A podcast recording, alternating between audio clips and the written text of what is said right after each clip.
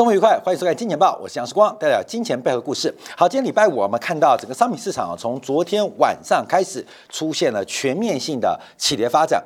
其实市场不仅是这个商品市场啊，包括了汇率市场。等一下我们在金钱部分，南非南特、南非币啊创下了历史新低，这是不是开出新兴市场第一枪？整个新市场受到商品市场的一个恶性的循环，开始出现了一些价格松动的契机，包括了美国股市啊，这两天有。个重点，虽然科技股在五大科技股带动之下再创新高啊，破断新高，可是包括了道琼，包括了商品，都出现一个很重要的反转讯号。什么叫反转？利多不涨，利多不涨，所以，我们先从商品市场，在今天来大家做一个解读啊，这会不会是起跌的第一天？我们要特别观察。那外部的环境很多，包括了美国债务上限，还有包括美国升息、QT 加上信贷条件紧缩，全球的需求开始快速的滑落。其实，在过去啊，这一个月的时间啊，时光很多所见所闻啊，都看到景气大幅的下滑。上礼拜啊，去这个买这个虾子啊，买虾子就是菜场买虾子。就人没有啊，没有什么人，就问老板娘，哎，是来太早了还是来太晚了？他说没有啊，光哥，这个最近一个多月以来啊，这个很买海产人变少了，可能是因为景气不好，这个。买，因为韩产单价比较高，所以都没有人买啊，都没有人买。那另外一个就是我去剪头发啊，去剪头发，那老板娘就跟我吐苦水，她说怎么最近一个月，怎么剪发、理发或是家庭美容、洗头发人也变少很多？就短短的时间啊，台湾在民间的景气瞬间出现了一个转折。那地下经济，那时光为了照顾观众朋友，我们要实地参访，因为地下经济是最敏感的，赌。毒色啊，赌毒都不能碰，那只能往色去靠拢啊。所以在过去一个礼拜，时光为了各位观众朋友也去地下经济采访，哇，那真是不得了啊，莺莺燕燕，人满为患哈。那不是人满为患，所以没有客人。突然，台湾的地下经济也急动了。在四月份还普发六千块钱，怎么所有我们所望到的服务业全部瞬间急动？冠冕我不知道你有没有这种感受啊？只要有这种感受，你可以去参考一下其他服务业。那这个能碰触的、不能碰触的，都实地采访，因为难得啊，实地调研啊，这个田野调研是非常重要。所以，我们挑战了道德的底线。守住了道德底线，为各位啊调呃观察到台湾第一手地下经济的一个趋势，瞬间出现了一个非常非常大的反转。好，我们看到白银价格啊，那白银在过高之后，在过去这两天出现了非常明显的一个转折，从昨天的重挫到今天亚洲盘持续的走低，目前啊小的头型已经出来了，其他跌的多不多啊？跌的有点快，可是为什么很重要？因为叫做利多不涨。我们做股票，常常就最担心的就是利多不涨。我们买股票要等利空不跌，要等利空不跌买股票，等利多不涨卖股票。黄黄金啊，白银这几天泡什么？第一个，美国 CPI 哦，又预期哦，来的很低哦。包括昨天公布的 PPI，哎，很不错哦，低于预期哦。啊，所以我们看到几个数字，感觉物价都放缓。美联储的升息的。周期尾声，在市场气氛感觉应该是利多反应，可是，在利多出现的时候，出现了利多出尽，白银的价格开始出现转弱的讯号。那我们再往下观察，因为从整个白银的这个呃，包括了月线的角度来做掌握话，你会更明显看到，其实白银的价格在这边经过了过去这个将近六年、七年的多头。站回来之后，在这边已经形成了非常久的平台，而这个平台其实早在去年第二季就一度做跌破，那破线翻翻上来又无法。进行多方的攻击啊，这会不会再度失败啊？特别做观察，所以白银的价格作为贵金属，现在领跌指标，我们先拉出来做掌握。好，另外我们特别观察，包括基本金属，像这个呃铜价啊，铜价已经跌到了一年来的低点了。这几天铜价，其实从上礼拜开始，铜价就不断的大跌。好，我们这边调出来，在其实，在呃大前天我们就提到，从中间材、原材料跟资本材，全球最大的。这个世界工厂，中国的需求已经瞬间急动。我们不断提到了商品交换的环节已经出现了很严重的冰河时期跟海啸发展。礼拜二才讲商品交换进入了冰河，等待的是海啸。没有想到这几天啊，不管是白银还是铜价都出现破线的变化。我们把铜价拉远来看，其实它正在进行一个牛市。终结的尾声，熊市空头的开端。我跟大家提醒到，去年年底见第一季，我特别观察到，今年的第二季末将会是商品行情的低点啊，就会变成买点嘛。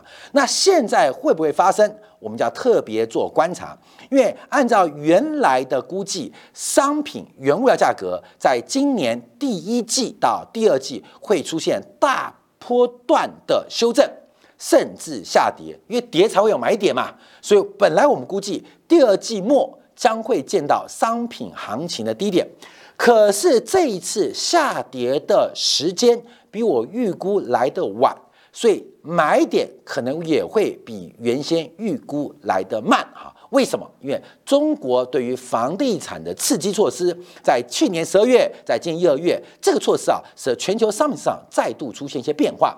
但我们从长周期观察，这个铜价会不会结束一个牛市周期？这是月线哦，关门这是月线哦，一个六年的底部创造一个六年的多头，五年的多头，一个六年的底部又创造了一个呃，已经超过三年以上的多头啊。所以目前整个铜价作为工业。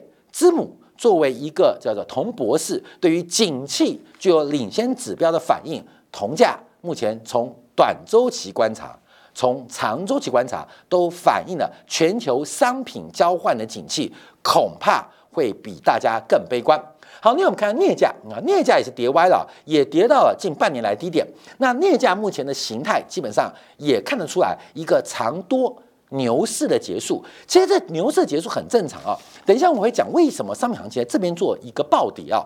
主要原因就是直遇倒挂，对于短端的消费属性，对于长端的金融属性都形成一个压迫，这是一个非常强大的压迫讯号。所以，我们回到两个礼拜提到，我们观察。阿根廷跟巴西为什么要跟中国进行本币的贸易结算清算？你要去看一下阿根廷央行讲什么，因为对于美元储备的流失感到担心，为了保护谨慎的美元储备，希望跟中国用本币做贸易的结清算。所以人家不用美元，原来是美元的紧缩已经影响到很多新兴国家的外汇储备。最近啊，我们看到全球从这个 SWIFT 也好啊，看到美元的结清算比重有点下滑。我用非常专业的角度跟大家报告，是因为目前美元的这个成本非常非常的贵，所以在贸易活动的时候。你用美元进行应收账款的融资啊，做兑付啊，信用状的成本会非常非常的高。大家了解到，所以不是美元占比下滑，就代表美元去美元化。全球的美元的紧缩已经开，所有商品开始逐步发酵。好，这个镍价也发生变化了。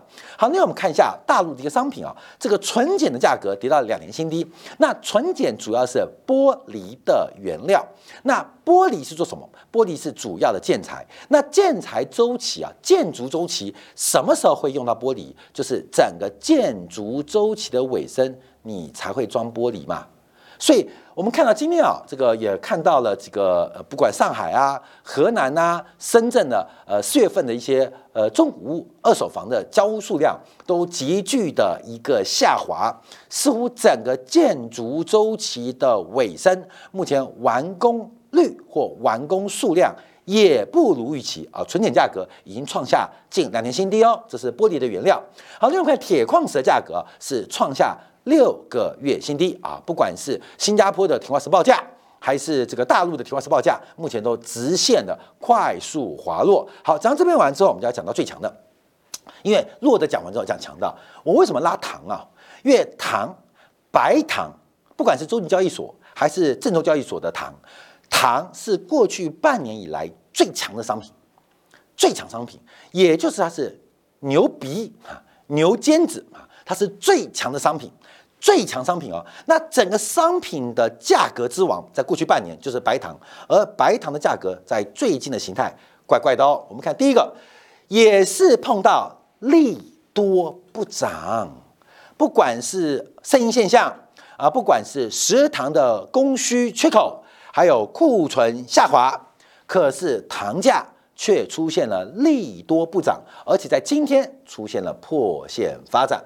从四月二十八号的一个假突破到现在的形态，已经几乎要成型了。马上看到月线，好，我们看月线。从糖价的角度做观察，糖价的价格非常值得大家来联动 LV 的股价。啊，这个下次我们来讲啊，所以 L V 的价格应该也要转折了啊，这有机会再提到这个糖价跟 L V 的关系啊。糖价从历史周期做观察，期限来到了过去周期的最高峰啊，所以它现在进行假突破，从它的绝对位置跟相对位置似乎也有道理，所以目前我们要注意到整个商品市场今年以来最强的就是白糖。而白糖出现了利多不涨，而且假突破之后的迅速翻转，代表整个商品的多头牛市已经没有任何的盼望啊！这个大家要特别做观察啊。我们看到，包括了金属啊，铜，铜的这个金融性库存不断破底，新的金融性库存不断破底，油的库存不断破底，商品像糖的库存不断破底。好，观众也会注意到，基本面不断的带来利多，因为库存不足嘛。那供需出现缺口，为什么价格涨不上去？这叫特别担心哦。华尔街谚语：小麦涨的时候买不到小麦，小麦跌的时候没有小麦。所以目前要观察，这可能是按照华尔街的谚语来讲话，这个市场的转折可能已经发生了。好，那我们看商品市场，今天有人开始反弹了，反弹谁？小麦开始反弹了，为什么？因为小麦已经跌歪了。我们从月线角度做观察，从月线角度观察，其实从去年三月啊，这个一千三百六十三啊，到今天已经六百三十五啊，这个价格是足足的出现了一个腰斩的格局啊。这农产品的小麦，不是讲到声音现象吗？不是讲好的这个利率走高吗？啊，化肥的成本呢？可是小麦价格一样跌给你看。其实这图啊，我们画这些很多线呢，都是之前画的啊，都之前画的，只是随着时间的发展啊，都不用改啊。两段是满足，小麦农产品没有搞头，没有搞头，只是这个没有搞头要怎么去做空啊？那是另外一个艺术。因为我们在二零二零年涨到改变信仰的时候，我们当时首推的是什么？首推是黄豆啊，黄豆。涨到让你改变信仰的黄豆，那时候很多的金铁杆的粉丝啊，金钱豹的粉丝啊，都靠到黄豆赚到不少的钱。那我们看黄豆一样，它一个大型的形态跟长线牛市的位置可能也要终结喽。我们看玉米啊，玉米的形态恐怕更为明显。所有的软商品目前都碰到了一个月线等级的颈线保卫战今天吧？那当然小麦已经挂了了。小麦作为指标，那小麦作为最重要的主粮嘛，最近不是很多新闻吗？全球的大米不够，大米可能会出现粮食荒啊，人类自然升级哦，吃不起饭你就吃面包啊，因为虽然大米在涨价，稻米在涨价，可是面粉跌歪了，所以假如吃不起饭的人开始吃意大利面。开始吃披萨啊，懂吗？就是因为小麦价格跌翻了嘛，所以所有的黄小鱼价格都出现非常明显的一个下跌。好，下面我们来看另外一个东西啊，那这个跌的原因在哪边啊？这个折实跟折股啊，我们看十年期美债的价格啊，美债的价格它的。导数就是美国国债殖利率，所以价格大跌代表殖利率大幅的攀升。在过去啊，从去年第四季开始，美债看出现反弹。这个反弹我们看月线啊，我们看月线，因为这个月线也是之前画出来的啊。这月线，假如长期算金钱报，我们这个呃价格其实抓的非常非常精准了。那抓汇率啊，那更是准到。很奇葩啊！这是我们去年就画到现在，然后不断的跟他报告，所以当时我们讲跌了三段啊，应该跌不动了，好反弹了。现在的十年期国债价格已经反弹了哦，算算也半年喽，虽然弹的不多，也是反弹。那要观察一个，因为美国国债长天期的牛市，在美联储这一支 超常规的升息之下，已经改变了，所以。在去年的时候，在去年的时候，去年第二季虽然五月、六月见到低点，台北股市跌到一万二，可是反弹之后你不要乐观哦，因为它把去年第二季的那波跌幅，第一季、第二季、第三季跌幅，把长期的趋势给正式终结了，这个才是重要指标，也就是未来。美国的利率是不可能再回来了。我们从价格走势看得很明显，美国就算出现金融海啸，要回到零利率或是百分之一的利率，可能性非常非常低的，不会再回来了，永久被改变喽，永久被改变喽。所以，我们看到这个十年期国债它的反弹跟反映的利率价格。啊，反映的利率价格跟债券的价格已经非常非常明显。我们再往下观察啊，从职业曲线，我们一直提到这一次商品价格的大跌，而且还有非常值得做观察的。第一个受到美国债务上限的压力，所以短端再度暴冲啊，一个月期的美国国债收益率一直挑战百分之六。短端收益那么高，一个月、两个月、三个月，谁爱用？一般商业行为融资在用嘛。你看到今天最近很多这个台湾上市公司在公布第一季季报，讲到的应收账款周期，讲到库存周期，讲的天数就是商业周期。那基本上他们的财务成本就是三个月以内的，所以短端利率拉太高，使得任何商品的工业属性备受打击。你要不要囤铜？你今天做水龙头的，你要不要买铜？你今天做电线电缆的要买铜。你作为厨具的，你要不要买镍？你进行包括了饲料加工，你要不要先买大豆？你都要碰到一个问题，就是我买完之后，第一个卖得掉卖不掉，第二个我的财务成本在百分之二、百分之三，甚至百分之五以上，我需要备料吗？我需要备货吗？假如这种短端高值利率带动全球利率发展，我们昨天特别啊，在经典部分做的香港的 Hyper 也开始出现了一个回归动作。全球的短期商业的财务成本那么高，那当然对商品是种伤害。所以这边啊，反映的是工业属性啊，我们讲工业属性，工业属性就短端利率啊，工业属性啊，这边这边挂了啊，这是这边挂了，长端长端。反映的是叫做金融属性啊，我反长端是反映金融属性啊，这个倒挂很恐怖，你知道吗？第一个利率从百分之零来到百分之五，请问还剩下什么金融属性？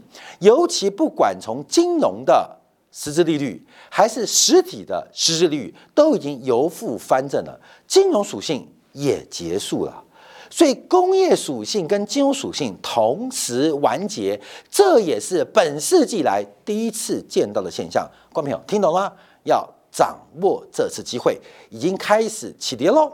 而这个起跌的发展，它只是一个时间点，何时引爆？就跟过去十年，我们看很多的退休金、很多的保险公司，他们都在赌零利率会维持很久。都在赌负利率的环境会维持很久，没有想到在去年初说结束就结束，光是台湾的退休金跟保险公司在债券利率的赌注下，随便都是上兆元的资产减损。那只有台湾吗？不止，全球各个国家或经济体都碰到这个问题。所以，我们说直率倒挂，它不是不报，只是那个时间那个 timing。那只有神知道，所以我们看到现在开始发动，一旦发动，它就是一个趋势的产生，值得大家特别做观察跟留意啊。好，我们看一下昨天美国公布的 PPI 啊，呃，美国的 PPI 跟中国的 PPI 同样大幅度的下滑，就是从制造业、从原材料、从中间材甚至资本材，现在价格开始出现非常明显的负增长，所以消费者物价还没有通缩，可是针对于商品交换的部门，商品部门。